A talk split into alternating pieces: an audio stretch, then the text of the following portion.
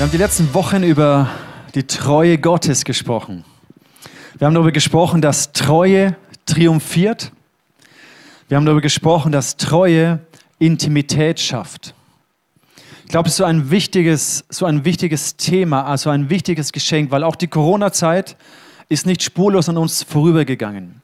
Und diese Herzensnähe, die als Gemeinde so wichtig ist, die, die ist uns ein Stück weit verloren gegangen. Und deswegen Treue schafft Intimität. Dort, wo wir einander, Gott, einander treu sind, Vertrauen wieder entsteht. Da wächst auch wieder diese Herzensverbundenheit, diese Intimität. Und das schafft Beziehungen, das schafft Freundschaften, das schafft eine Life Group, eine Gemeinde, in der die Beziehungen erfüllend sind, in der wir gesegnet werden. Und heute möchte ich mit euch über ein weiteres Thema der Treue sprechen. Und der Titel ist vielleicht ein bisschen herausfordernd. Wir sprechen darüber, dass Treue Segen bringt. Treue bringt Segen. Und vielleicht kennst du gleich zu Beginn, überleg dir mal, gibt es eine Person in deinem Leben, die treu war und aufgrund ihrer Treue du heute gesegnet bist? Überleg mal kurz, wer das sein könnte und welche Art Treue sie gelebt hat. Wir möchten auch von zwei Leuten es hören, was sie erlebt haben. Deswegen lasst uns den Sammy und den Findern auf der Bühne willkommen heißen. Schön, dass ihr da seid, Jungs. In der ersten Celebration gab es zwei Damen und jetzt gibt es zwei Herren. Wunderbar. Findern, wer in deinem Leben, wie hast du Treue erlebt oder aufgrund ihrer Treue du gesegnet bist?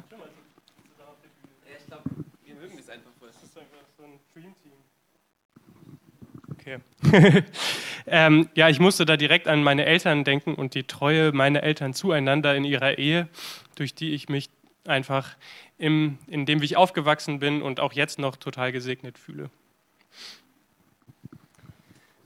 Danke, es ist ziemlich cool, weil bei mir ist es der erste Mensch, der ich gedacht denk, denken musste, ist auch meine Mom, wo ich mir denke, die hat so oft für mich gebetet, die war so oft für mich da. Also die Frage, wie die Treue, egal was ich gemacht habe, egal was war, Sie hat immer an mich geglaubt, für mich gebetet und aber auch mein Jugendpastor, mit dem ich heute noch Kontakt habe, der mich immer wieder trifft, der mich unterstützt und betet. Und jetzt fühle ich mich gesegnet und bin hier, habe eine geile Gemeinde.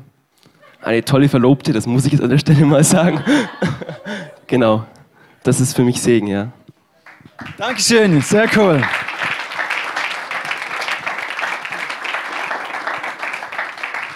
Da ist so viel Wahrheit drin, dass Findern, wie du sagst, die Treue meiner Eltern, ihre Ehe hat mir eine Perspektive gegeben, die mich ermutigt und inspiriert, finde ich großartig. Und manchmal wissen wir gar nicht, wie viele Mütter und Omas und alle für uns beten ja, und was am Ende dabei rauskommt. Vielleicht bist du heute aber auch hier und denkst dir, Treue bringt Segen, ja, Theoretisch schon, aber mein Leben fühlt sich gerade gar nicht so gesegnet an, obwohl ich versuche, immer wieder treu zu sein. Und ich gebe dir recht, es ist ein bisschen eine vielleicht sogar provokante Aussage, gerade wenn man in dieser Spannung lebt, zu sagen, Gott, ich gebe dir alles und versuche treu zu sein, aber irgendwie fühlt sich das gar nicht so an. Dann ist es vielleicht eine etwas plakative Aussage, die man relativ leicht so runterrattern kann. Und ich möchte es auch einfach mal so stehen lassen, dass wir diese Spannung auch ein bisschen aushalten. Lass uns beginnen über den Segen Gottes zu sprechen. Weil was heißt denn das überhaupt, wenn wir sagen, wir sind gesegnet? Heißt es, ich bin immer nur glücklich, ich bin, ich bin immer nur reich und schön und gesund und alles läuft und habe nie mehr Probleme? Und natürlich, wenn wir das allein als Segen oder wenn wir Segen darauf reduzieren, auf unsere äußeren Umstände, natürlich ist es dann herausfordernd. Aber vielleicht gibt es da ja noch eine tiefere Bedeutung des Segens von Gott. Gott ist grundsätzlich ein Gott, der segnet ein segnender Gott, ein liebender, ein treuer Gott. Das beginnt gleich am Anfang der Schöpfung. Gott kreiert diese Welt, er kreiert die Tiere und im 1. Mose 1, 22 heißt es, und Gott segnete sie. Gleich am Anfang sehen wir den segnenden, den segnenden Gott. Gott segnete sie und sprach, seid fruchtbar, mehret euch, erfüllt das Wasser im Meer, die Vögel, alle sollen sich mehren auf Erden. Und dann ein paar Verse weiter, Gott kreiert den Menschen und was tut er? Er segnet den Menschen in Vers 28. Und Gott segnete sie, Adam und Eva, und sprach zu ihnen, seid fruchtbar und mehrt euch, füllt die Erde und macht sie euch untertan. herrscht über die Fische im Meer, über die Vögel unter dem Himmel und über alles Getier, das auf der Erde kriecht. Gott ist ein segnender Gott. Er hat diese Schöpfung geschaffen als einen Segen und er hat den Menschen beauftragt, in diesem Segen die Schöpfung zu verwalten, die Schöpfung zu beherrschen, diesen Garten zu verwalten.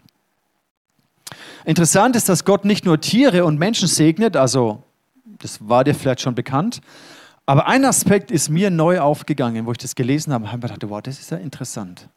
Und hat mir nochmal einen tieferen Aspekt von Segen aufgezeigt. Und zwar, Gott heißt es, Gott segnet hier im 1. Mose Kapitel 2 den Sabbat, den Tag, den siebten Tag. Er heißt, und Gott segnete den siebten Tag und heiligte ihn, weil er an ihm ruhte von all seinen Werken, die Gott geschaffen und gemacht hatte. Etwas zu heiligen heißt, etwas abzusondern. Dieser Tag hat eine andere Bestimmung als die anderen sechs Tage. Und Gott segnet diesen Sabbat. Ich habe immer gedacht, wenn ich, der Sabbat ist ja ein Gebot von Gott, und wenn ich dieses Gebot halte, werde ich gesegnet. Macht auch irgendwie Sinn. Aber was heißt es, dass Gott den Sabbat segnet? Und da habe ich mir gedacht, das ist ja interessant. Der Sabbat, der siebte Tag, ist ein gesegneter Tag. Und wenn ich an diesem Tag Ruhe, Zeit mit Gott verbringe, Zeit mit Familie verbringe, dann stelle ich mich unter diesen Segen Gottes. Dann bin ich gesegnet durch den Sabbat, weil Gott diesen Sabbat gesegnet hat. Versteht ihr den Unterschied nicht? Ich halte den Sabbat, deswegen werde ich gesegnet, sondern der Sabbat ist gesegnet. Und wenn ich diesen halte, erlebe ich den Segen des Sabbats, die Ruhe, die Kraft, die Freude, die Gemeinschaft. Und hier lernen wir ein wichtiges Prinzip, wie Segen funktioniert. Der Baum des Lebens, der im Paradies ja stand, ist dieses Symbol für Segen. Das heißt, Adam und Eva durften von diesem Baum des Lebens essen und, und die, alle ihre Bedürfnisse waren gesättigt und waren gestillt. Dafür steht dieser Baum. Und da gibt es aber auch diesen Baum der, der, der Erkenntnis von Gut und Böse. Und die Versuchung der Schlange war es, zu sagen, hey, ihr braucht diesen anderen Baum nicht, ihr braucht Gott nicht, ihr könnt auch gesegnet sein ohne Gott. Ihr könnt auch eure Bedürfnisse stillen ohne Gott. Ihr könnt selber Gott sein, wenn ihr von diesem Baum isst. Und hier kam die Untreue in das Herz des Menschen die Wurzel der Untreue, wo wir unsere Treue mit Gott gebrochen haben und gesagt haben, Gott, lass mal dein Baum sein, wir wollen selber sein wie Gott. Aber wie eine Abkürzung zu dem Segen, zu der Erfüllung meiner Bedürfnisse ohne Gott. Und die Folge ist, dass Fluch gekommen ist. Dass der Erdboden, der gesegnet war, um den Menschen zu versorgen, dass er den Menschen Mühsal der Arbeit gebracht hat, Dornen und Disteln hervorgebracht hat. Der Fluch der gefallenen Schöpfung. Und die Idee Gottes war aber, den Menschen wieder zu erlösen und wieder in diese Segenslinie zurückzubringen. Deswegen hat er Abraham auserwählt und mit Abraham eine Familie kreiert und durch diese Familie ein Volk kreiert, die wieder unter seinem Segen leben sollten und der ganzen Welt zeigen sollten, wie es aussieht, unter dem Segen Gottes zu stehen. Das war die Idee. Aber der Wurzel, der Samen der Untreue, der war immer noch in den Herzen auch des Volkes Israel. Und das Volk Israel ist immer wieder Gott untreu geworden, obwohl sie seine Wunder, seine Segnungen, seinen Schutz, seine Versorgung immer wieder erlebt haben, sind sie dennoch immer wieder abgefallen von Gott. Nächste Woche starten wir eine Predigtserie, wo es um Influence geht. Das heißt, wir gehen in die Zeit der Richter hinein. Das ist alttestamentlich die Zeit, nachdem Josua das Volk in das Land hineingeführt hat, bevor Könige wie Saul und, und David ähm, aufgekommen sind. Die Zeit der Richter. Und es ist eine Zeit, wo das Volk Gottes immer wieder ähm, Gott treu war und abgefallen ist von Gott. Und dann hat Gott Richter, Influencer gebraucht und berufen, die das Volk immer wieder aus der Unterdrückung der Feinden befreit hat und zurück an das Herz Gottes gebracht hat. Eine sehr spannende Phase, da werden wir uns die nächsten Wochen darüber uns Gedanken machen. Aber das ist so tief in uns drin, diese Wurzel, dieser Samen der Untreue. Diese Suche nach einer Abkürzung, ohne Gott auch Segen und die Erfüllung meiner Bedürfnisse zu suchen. Und weil das so hoffnungslos ist mit uns Menschen, hat Gott Jesus gesandt, den Sohn Gottes, um durch ihn wieder einen Zugang zu schaffen mit Gott in Verbindung zu stehen, die Treue zu halten und unter dem Segen Gottes zu kommen. Ich möchte mit euch eine sehr interessante, aber auch schwierige Stelle anschauen aus dem Epheserbrief. Da heißt es Epheser 1, Vers 3. Gelobt sei Gott, der Vater unseres Herrn Jesus Christus, der uns gesegnet hat mit allem geistlichen Segen im Himmel durch Christus. Jetzt überlegen wir kurz, was das bedeutet. Gelobt sei Gott, der Vater, der uns gesegnet hat mit allem geistlichen Segen im Himmel durch Christus. Jetzt möchte ich dir eine Frage stellen. Ich glaube, wir sind uns einig, wenn wir sagen, Gott liebt dich bedingungslos. Egal, was du tust, manchmal freut er sich darüber, manchmal schmerzt es ihn, wenn wir Dinge tun, die, die ihm wehtun, die anderen Menschen wehtun, die uns zerstören. Das nennt man dann Sünde. Aber Gott liebt uns, weil wir seine Kinder sind, weil wir seine Geschöpfe sind. Gott, Gott der Vater liebt dich, egal was du tust. Du kannst deine Liebe durch deine Leistung niemals verdienen. Ich glaube, dass wir uns da einig sind. Aber jetzt ist eine Frage, die ich dir stellen möchte, ist, segnet dich Gott auch bedingungslos? Wir haben das ja gerade gelesen. Wir sind gesegnet mit jedem geistlichen Segen in der Himmelswelt. Heißt es, Gott segnet mich bedingungslos? Ich gebe dir eine Minute, mit deinem Nachbarn mal darüber dich auszutauschen. Wenn du ihn kennst, ist ganz cool. Wenn du ihn nicht kennst, sag kurz Hallo. Wenn du gerade irgendwo alleine sitzt und für dich nachdenken willst, dann mach das so. Aber sprecht mal drüber. Ja, ja wie siehst du das? Was, was meint Gott mit dieser Stelle? Segnet er mich bedingungslos? Ihr habt eine Minute Zeit. Ich muss ja sagen, ich würde gerne, mich würde so interessieren, was ihr denkt. Vielleicht könnt ihr das in euren Live-Groups auch nochmal weiter aufgreifen. Ich finde es total spannend, weil auf der einen Seite ja, Gott hat uns gesegnet und da ist nicht, Gott hat dich gesegnet mit jedem geistigen Segen, wenn du immer brav warst und alle Gebote erfüllt hast oder dich genügend angestrengt hast. Das steht da nicht, sondern es steht einfach da als ein Statement. Das Wort Gottes. Als ein Statement. Aber dennoch, wenn ich dann das Leben der Christen anschaue, dann sehe ich nicht nur überfließenden Segen, Fülle, Wohlstand, Reichtum, Gesundheit, Harmonie und, und alles toll. Da ist eine gewisse Spannung. Die Bibel nennt es auch die eschatologische Spannung, dass das Reich Gottes angebrochen ist, aber noch nicht in seiner Fülle vollendet ist. Und in dieser Spannung dürfen wir leben.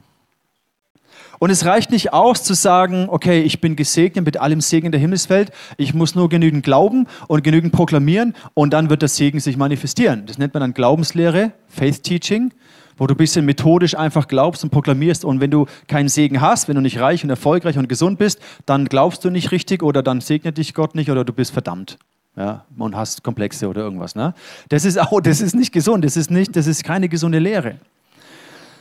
Und wir leben in dieser Spannung zu sagen, ja, wir dürfen diese Wahrheit annehmen. Ich bin gesegnet durch Jesus. Die Bibel sagt ja auch, durch die Wunden von Christus bin ich geheilt. Das ist auch ein Statement. Und ich darf dieses Statement annehmen und Gott danken dafür, auch wenn es noch nicht in der Fülle sich jetzt zum Beispiel in meinem Körper gerade manifestiert. Wir leben in dieser Spannung. Und entscheidend ist aber, dass Wort und Tat übereinstimmen. Dann hat dein Leben Kraft. Was meine ich damit? Ich meine damit Folgendes, wenn du sagst, ich bin gesegnet mit Gesundheit durch Jesus und es nehme ich an für mich und ich stelle mich auf diese Wahrheit, aber ich lebe dann komplett ungesund, natürlich macht mein Körper dann die Grätsche. Dann stimmt mein Wort und meine Tat, mein Leben nicht überein. Dann ist es kraftlos. Dann haben diese Worte auch keine Kraft. Oder wenn ich sage, ich bin gesegnet mit Kraft von Jesus. Aber wenn du nicht den Sabbat hast, wo du Ruhe hast und auftankst und wieder Kraft schöpfst, dann bringt dir auch deine ganze Proklamation gar nichts, weil deine Worte dann nur leere Floskeln sind. Deswegen Wort und Tat muss übereinstimmen, damit sich dieser Segen, den du von Gott empfangen hast, auch wirklich in deinem Leben umsetzt. Jesus sagt genau deswegen in Matthäus 28, als es seine Jüngern diesen Auftrag gibt, sagt er, Lehrt sie, alles zu befolgen, was ich euch aufgetragen habe. Ihr dürft sicher sein, ich bin immer bei euch, bis das Ende dieser Welt gekommen ist. Eine andere Übersetzung heißt es, lehrt sie so zu leben, wie ich es euch aufgetragen habe. Das heißt, unser Lebensstil ist schon nicht ganz unrelevant. Im Englischen, die Übersetzung heißt es, teaching them to obey what I have commanded you. Und dieses Wort obey, ja, es gefällt uns gar nicht, weil es heißt gehorchen. Und gehorchen liegt nicht in unserer alten Natur. In unserer alten Natur liegt, ich will selber bestimmen und niemand sagt mir, was ich tun soll. Deswegen gehorchen, jemand anderem gehorchen, das fällt uns natürlich nicht leicht. Aber Jesus sagt, lehrt sie, das ist unser Auftrag, lehrt sie das zu befolgen, lehrt sie so zu leben, wie ich es euch aufgetragen habe. Wie bei dem Sabbat. Wenn ich verstehe, dass der Sabbat gesegnet ist, Gott liebt mich genauso, auch wenn ich den Sabbat nicht halte. Aber ich verstehe, der Sabbat ist gesegnet. Dieser siebte Tag, er ist von Gott gesegnet und geheiligt. Und wenn ich diesen Sabbat ehre, diesen Sabbat heilige, diesen Sabbat lebe, dann stelle ich mich unter diesen Segen, den Gott bereits gegeben hat. Aber es ist meine Entscheidung. Und das bedeutet es, in einer Bündnispartnerschaft mit Gott zu leben. Die gute Nachricht ist, dass Gott durch Jesus eine Lösung geschaffen hat für unser untreues Herz. Gott gibt die Verheißung im Hesekiel, er sagt, ich werde euch ein neues Herz geben, durch die Propheten im Alten Testament. Ich werde euch, weil ihr seid so ein untreues Volk, aber ich werde euch ein neues Herz geben. Ich werde euch aus euch Menschen machen, die nach meinen Geboten leben werden. Von innen heraus. Nicht aus Angst vor Strafe, nicht aus Leistung, um sich Segen zu verdienen, sondern von innen heraus, dass wir treue Menschen werden, die die Gebote Gottes lieben und achten und ehren. Und dadurch Segen Gottes wirksam werden kann. Und das ist die gute Nachricht für uns. Deswegen glaube ich, ja, Treue bringt Segen. Der Schreiber des Hebräerbriefes, oder anders gesagt, der Heilige Geist durch den Schreiber des Hebräerbriefes bringt es auf den Punkt. Im Hebräer 6, Vers 7 heißt es, ein Mensch, der Gott treu bleibt, der wird von ihm gesegnet. Ich möchte deswegen diese Antwort auf die Frage, segnet Gott mich bedingungslos, dir selbst überlassen. Ein Mensch, der Gott treu bleibt, der wird von ihm gesegnet. Er ist wie ein guter Acker. Dieser nimmt den Regen auf, den er immer wieder über ihn geht, über ihm niedergeht und lässt nützliche Pflanzen wachsen. Schließlich bringt er eine gute Ernte. Ein Mensch, der Gott treu bleibt, wird von ihm gesegnet. Ich möchte uns vier Gedanken weiternehmen, äh, weitergeben, was es bedeutet, das für uns bedeutet, Gott treu zu sein. Wir haben uns angeschaut, den Segen Gottes. Gott ist ein segnender Gott. Und wie können wir Gott treu sein? Auf einen dieser vier Gedanken möchte ich ein bisschen mehr eingehen. Die anderen eigentlich nur kurz nennen aus Zeitgründen. Aber das erste ist, sei treu mit deinen Talenten. Gott hat dich so gesegnet mit, einer, mit Talenten, mit Begabung, mit einer Persönlichkeit. Sei treu mit ihm. Die Bibel sagt, oder Jesus sagt, hey, trachtet zuerst nach dem Königreich Gottes, nach der Gerechtigkeit des Reiches Gottes. Und alles andere kommt dann schon. Vielleicht nicht immer so, wie du dir alles vorstellst und wünschst, aber es kommt. Trachte zuerst nach dem Königreich Gottes mit deinen Talenten, mit deinen Begabungen. Sei treu mit deinen Begabungen. Sei treu mit deiner Zeit. Gott hat dir eine Lebenszeit gegeben. Die Bibel sagt, jeder Tag deines Lebens ist in dem Buch Gottes aufgeschrieben. Gott hat dir eine Lebenszeit gegeben. Sei treu mit deiner Zeit. Der erste Tag der Woche, diese Zeit, das, was wir hier tun, Gott zu geben, es hat etwas mit Treue zu tun. Der erste Tag, der erste Morgen, ich komme in das Haus Gottes, um ihn zu ehren. Sei treu mit deiner Zeit. Beginne deine Woche mit dem Gottesdienst.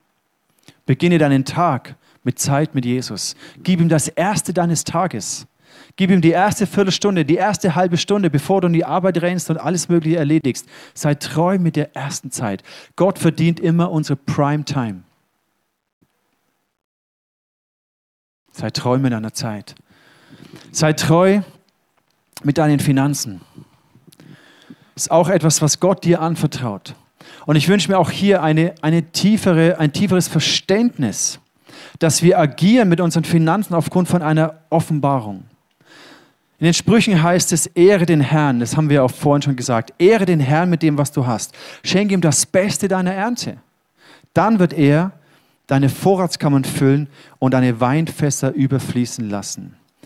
Dieses Prinzip der Erstlingsfrucht aus einer Haltung der Ehre heraus ist eine geistliche, ähm, ein geistliches Prinzip, in das wir entdecken dürfen, aus der Haltung wir Gott herausgeben. Warum ist es Gott so wichtig?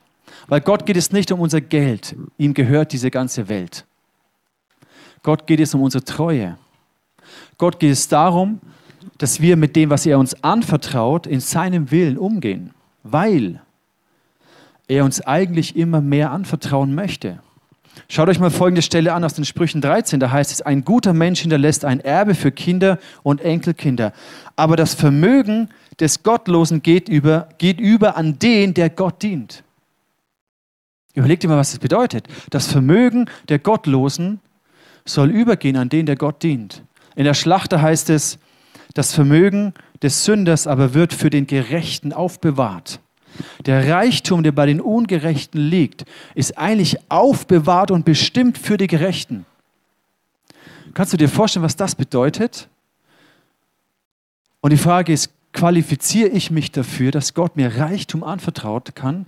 Reichtum, Geld, Finanzen ist ja wie ein Werkzeug. Du kannst damit zerstören oder du kannst damit etwas aufbauen.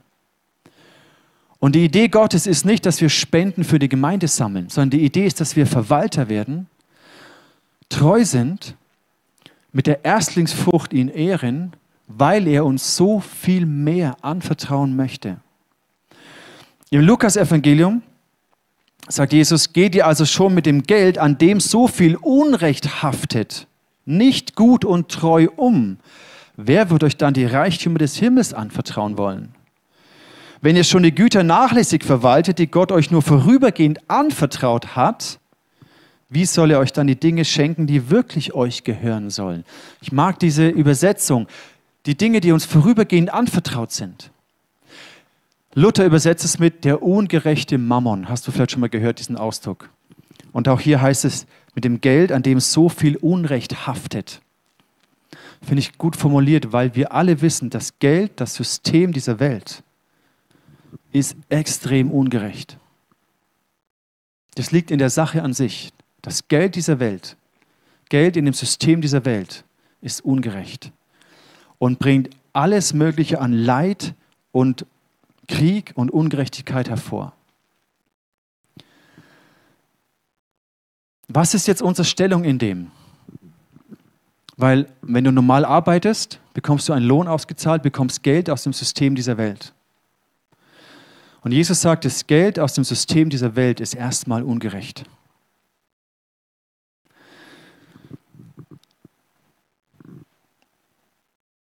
Wie wird dieses Geld aus dem Kreislauf der Ungerechtigkeit transferiert in den Kreislauf von dem Reich Gottes? Hier heißt es im Römerbrief, Römer 11, Vers 16, ist die Erstlingsgabe vom Teig heilig. Und hier sehen wir ein Prinzip, das ganz wichtig ist. Ist die Erstlingsgabe vom Teig heilig, dann ist der ganze Teig heilig. Ist die Wurzel heilig, so sind auch die Zweige heilig. In der Hoffnung für alle heißt es, mit dem ersten Brot, das Gott zum Opfer gebracht wird, ist nämlich die ganze Ernte Gott geweiht. Hier ist ein Prinzip, dieser erste Teil, den wir als den zehnten Teil betrachten, der heiligt und weiht Gott alles andere. Hier ist dieser Transfer, da wird das Geld aus dem Kreislauf der Ungerechtigkeit transferiert, es wird Gott geweiht und geheiligtes Geld, Finanzen, Wohlstand, der für Gott geheiligt ist, den kann der Teufel nicht antasten. Es ist Gott geweiht und es erfüllt und dient die, den Zwecken des Königreiches Gottes. Und deswegen sammeln wir keine Spenden in der Kirche, sondern Gott möchte uns anleiten, Verwalter zu werden von Segen und von Überfluss, jetzt mal auch speziell reduziert auf diesen materiellen Bereich, damit es in sein Königreich transferiert wird und seinem Willen dienen kann. Das ist der Hintergrund von diesen Stellen. Und ich möchte dir wie eine Vision geben für Verwalterschaft. Weil die Frage ist, bin ich ein Spender oder bin ich ein Verwalter? Es gibt hier einen Unterschied. Ein Spender ist jemand, der Geld verdient und Geld hat und von diesem Geld, was ihm gehört, gibt er für einen wohltätigen Zweck eine Spende. Für einen Zweck, den er gut findet oder für eine Kirche, die er gut findet. Und dann spendet er und es dient diesem guten Zweck. Es ist nichts Verkehrtes an dem. Aber Verwalterschaft bedeutet nochmal ein anderes Level. Verwalterschaft heißt, hey Gott, alles, was ich habe, wie es hier Jesus sagt, was mir von dir vorübergehend anvertraut ist, gehört sowieso dir. Und wie kann ich das, was du mir anvertraust, verwalten? Wie kann ich es heiligen? Wie kann ich es weihen für dich, damit es deinem Königreich dient? Damit es deinem Willen entspricht, weil du bist der Eigentümer, ich bin nur der Verwalter. Das Ganze nimmt auch den Stress raus für, für bei, bei Inflation weil es eh gar nicht mein Geld ist. Und mein, mein Chef muss ja wissen, welche Budgets und so weiter. Es ist, es ist seine Verantwortung. Meine Verantwortung ist, treu zu sein. Und ich kann euch sagen, aus dieser Haltung heraus zu geben, ist etwas ganz anderes als ich gebe eine Spende. Von dem, was mein ist, gebe ich eine Spende. Ich durfte seit vielen Jahren das lernen, was es heißt, Verwalter zu sein. Und wir erleben, auch wenn es manchmal, es ist ein Opfer und es hat einen Preis, aber wir erleben, dass Gott treu ist. Und ich wünsche mir, dass Gott uns persönlich, aber auch uns als Kirche, uns als Christen, den Reichtüm, die Reichtümer der Ungerechten anvertrauen kann, dass wir treu damit umgehen. Und das ist der Hintergrund von dem, dass wir verstehen, was Segen bedeutet. Und ich möchte ein Verwalter sein von göttlichem Überfluss. Das erste Level von Verwalterschaft ist ein Kreislaufverwalter, das heißt, du hast einen geschlossenen Kreis und gehst damit gut um. Aber das Ziel ist, dass wir Verwalter werden von Überfluss. Das heißt, unser Kreis ist geschlossen, unsere Einnahmen, unsere Ausgaben und über das hinaus können wir Segen geben. Wir haben immer einmal im Jahr eine Reach-Kampagne und da geben wir über das hinaus, was wir regulär geben, geben wir und investieren wir. Und dieses Jahr konnten wir zum Beispiel dadurch 3000 Euro in Movement-Projekte investieren wo andere Kirchen gebaut und unterstützt werden. Wir konnten 750 Euro für die internationale jüdische Botschaft in Jerusalem geben, die Juden aus der Ukraine nach Hause bringen. Wir konnten 500 Euro für Gain geben, ein Hilfswerk, das in der ukrainischen Flüchtlingskrisensituation, Kriegssituation Hilfe leistet. Wir konnten 1500 Euro für ICF Polen und ICF äh, Kiew geben um die Leute vor Ort zu unterstützen. Auch Polen, die ja die Kiew-Leute aufgenommen haben. Wir konnten 2250 Euro für die Newtons nach Kambodscha geben, die davon leben, dort das Königreich Gottes zu bauen. Über das hinaus, was ich jeden Monat ihnen, äh, ihnen überweisen, um sie zu tragen. Wir konnten 2500 Euro für die Daniela Spaler reservieren, der, der, deren Mann gestorben ist, ein Pastor hier aus Nürnberg und die wir als Gemeinde tragen und mit unterstützen, zusammen mit vielen anderen. Wir konnten Segen weitergeben und es dient dem Reich Gottes. Und das ist großartig. Es ist vielleicht ein kleiner Betrag oder ein großer Betrag, je nachdem, aus welcher Perspektive man das betrachtet. Aber das Ziel ist, dass wir Verwalter werden von göttlichem Überfluss. Und deswegen glaube ich, ja, es ist wichtig, unsere Motive zu kennen. Es ist wichtig, aus der richtigen Haltung zu geben.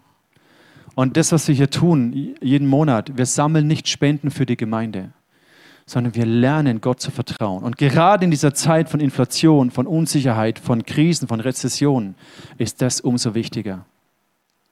In einer Bündnis- Partnerschaft mit Gott zu sein. Und wir leben das seit vielen Jahren und wir haben erlebt, dass es uns was kostet und vielleicht auch Budgets knapp sind dadurch, man nicht sich alles leisten kann, aber wir haben erlebt, dass Gott uns über die Maßen segnet. Wir alles haben, was wir brauchen. Jetzt sind wir waren in Amerika und wir haben erlebt, es ist auch nicht ganz billig und wir haben gespart dafür und so weiter, aber Gott hat uns mit so vielen Dingen beschenkt. Ein Beispiel, wir mussten dann für vier Wochen ein Auto mieten für den Roadtrip. Und die kosten eigentlich 60, 80, 100 Dollar pro Tag. Vier Wochen kannst du hochrechnen, das wird teuer. Und wir haben ein Auto bekommen, einen absolut geilen Ram Pickup Truck, höchste Ausstattungsstufe für 22 Dollar am Tag. Es war auch noch viel Geld, natürlich, aber im Verhältnis zu dem, was wir normal gezahlt haben, unfassbar. Und wir haben viele solche Dinge erlebt, immer wieder, wo Gott uns einfach versorgt und wir alles haben, was wir brauchen und wir uns so reich und gesegnet fühlen, auch wenn vielleicht unser Kreislauf nicht so groß ist. Das ist unfassbar. Und das ist ein Geheimnis, das ich euch weitergeben möchte. Das zu entdecken. Zu sagen, ich möchte nicht nur ein Spender sein, ich möchte ein Verwalter sein von göttlichem Überfluss. Der letzte Gedanke, auf den ich aber jetzt nicht mehr eingehe, ist, ähm, sei treu mit deinen Worten. Deine Worte haben lebensspendende Kraft. Du kannst mit deinen Worten zerstören, du kannst mit deinen Worten aufbauen. Stell dir vor, alles, was du aussprichst, würde 100% so eintreffen. Treffen. Würdest du dann zu deinem Ehemann sagen, hey, du bist echt ein Scheißvater? Oder würdest du sagen, hey, ich glaube, du bist ein guter Vater. Du kannst ein guter Vater sein, auch wenn es herausfordernd ist. Lass uns dranbleiben an unseren Kindern. Ich glaube, dass du ein guter Mann und ein guter Vater bist. Diese Worte haben Kraft. Sei treu mit deinen Worten, sei treu mit dem, was du über die Gemeinde redest, was du mit deinen Freunden, der Familie teilst. Sei treu mit deinen Worten. Es wäre eine eigene Predigt für sich, möchte ich jetzt aber abschließen mit diesem Gedanken, den ich auch die letzten Wochen, zwei Gebete, die ich auch die letzten Worte mit den, äh, Wochen, mit denen ich geschlossen habe. Und ich glaube, mach diese Gebete zu deinen Herzensgebeten. Das eine ist ein Gebet von David, das andere ist das Gebet, das Jesus uns lehrt zu beten. Weil das Ziel ist, dass wir den Lauf vollenden. Mein Herz, meine Leidenschaft dient dir, damit du den Lauf vollenden kannst, den Gott für dein Leben bestimmt hat. Und das Gebet, das David betet, ist, und dieses Gebet habe ich zu meinem Herzensgebet gemacht. Psalm 139, Vers 24. Sieh, ob ich in der Gefahr bin, dir untreu zu werden. Und wenn ja, weil ich bin nicht perfekt und ich sehe diese Wurzel der Untreue in meinem alten Menschen, in meiner alten Natur. Deswegen brauche ich Jesus, der mich rettet, der mich erneuert von innen heraus. Ich brauche die Gnade Gottes, die mich neu macht, damit ich treu sein kann. Sieh, ob ich in der Gefahr bin, dir untreu zu werden. Und wenn ja, hol mich zurück auf den Weg, den du uns für immer schon gewiesen hast.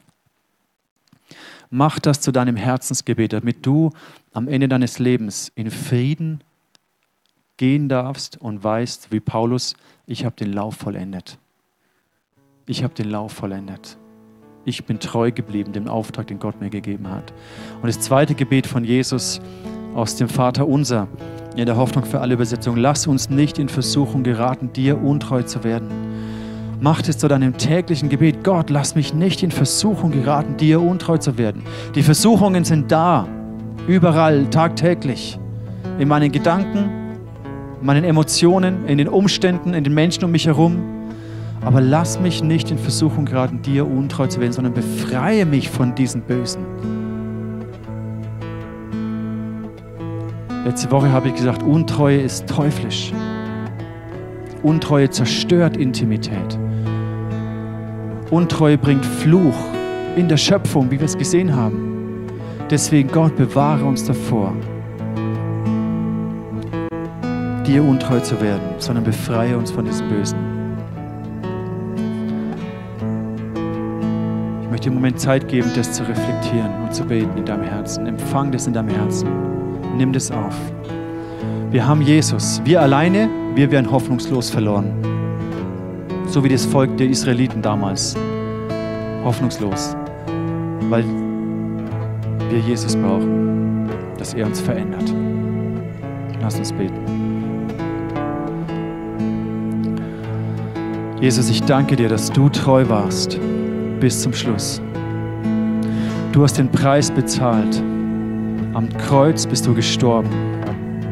Du bist treu den Weg gegangen, koste es, was es wolle damit wir versöhnt werden können mit Gott. Damit wir eine, einen Ausweg finden aus unserer Untreue und der Katastrophe, die das mit sich bringt. Die zerstörten Ehen und Familien, die zerstörte Schöpfung. Du hast uns einen Ausweg geschaffen und lädst uns ein. Deswegen bitte ich dich, Jesus, verändere mein Herz.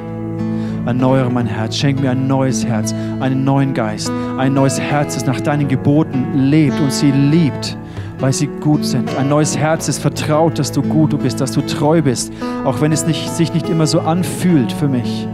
Aber du bist treu und bewahre uns davor, dir untreu zu werden. Vater, ich bete für diesen Triumph der Treue in unseren Ehen, den Triumph der Treue in unseren Familien und Eltern- und Kindbeziehungen, den Triumph der Treue in unseren Kleingruppen und Ministry-Teams, den Triumph der Treue in unserer Gemeinde ganz neu in Jesu Namen.